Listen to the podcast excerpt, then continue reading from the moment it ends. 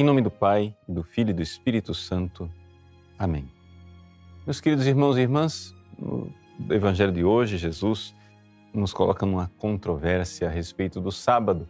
Passando por um campo de trigo, os seus discípulos fazem a colheita e então vem a pergunta: mas como é possível que eles façam aquilo que não é permitido no dia de sábado?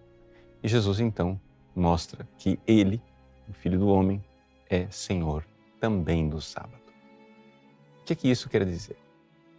Bom, em primeiríssimo lugar, nós temos que entender o que, é que é o preceito do sábado. Não é, não é um, um, preceito simplesmente é, formal, em que o centro da coisa é o não trabalhar. Não. Ou seja, na verdade, na verdade, o sábado é uma espécie de dízimo que Deus pede do nosso tempo. Ou seja, faz parte da natureza das coisas que nós dediquemos um tempo a Deus, um tempo para a oração, um tempo para estar com Deus. E essa é a substância, é a essência do preceito do sábado.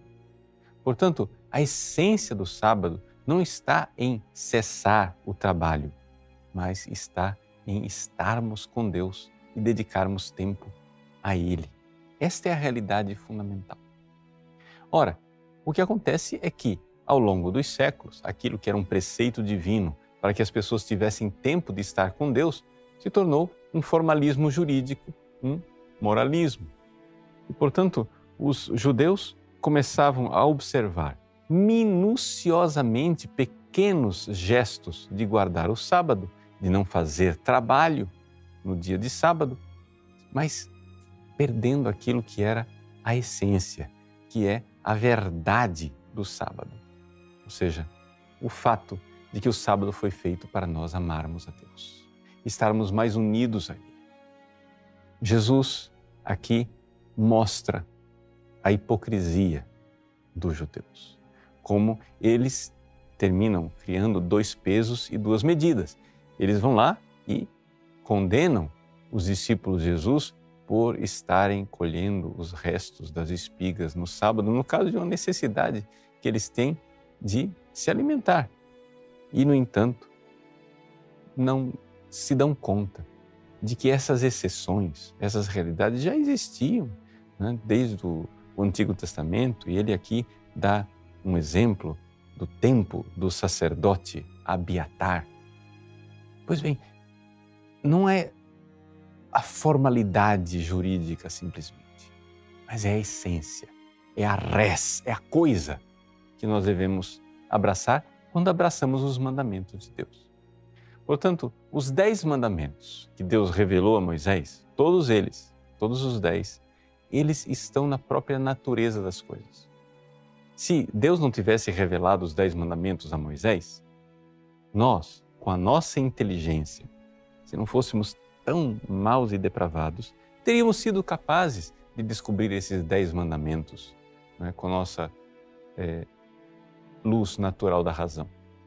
No entanto, Deus, vendo que nós estávamos numa situação de perversão, porque, claro, o pecado obnubila a mente, o pecado faz com que a gente comece a não raciocinar direito, nossa capacidade de pensar está lá, só que a gente não exerce. Deus, na sua misericórdia e na sua compaixão, então quis revelar a lei para que nós enxergássemos. E uma das coisas da lei está lá nesse preceito básico e fundamental.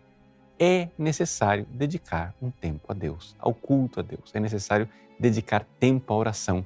Por quê? Porque é necessário amar Deus como nosso amigo, de fato.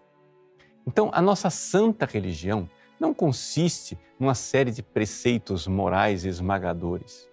Não, os preceitos morais existem, mas eles existem para criar em nós o espaço de liberdade para podermos amar. Então, cessar os trabalhos para se dedicar à oração é uma libertação. É nós estarmos livres para dedicar um tempo a Deus. Esta é a essência do sábado Jesus, ele é Senhor também do sábado, porque ele é a razão de ser de nós cessarmos os trabalhos para estar com Deus, para estar com Ele. Deus abençoe você.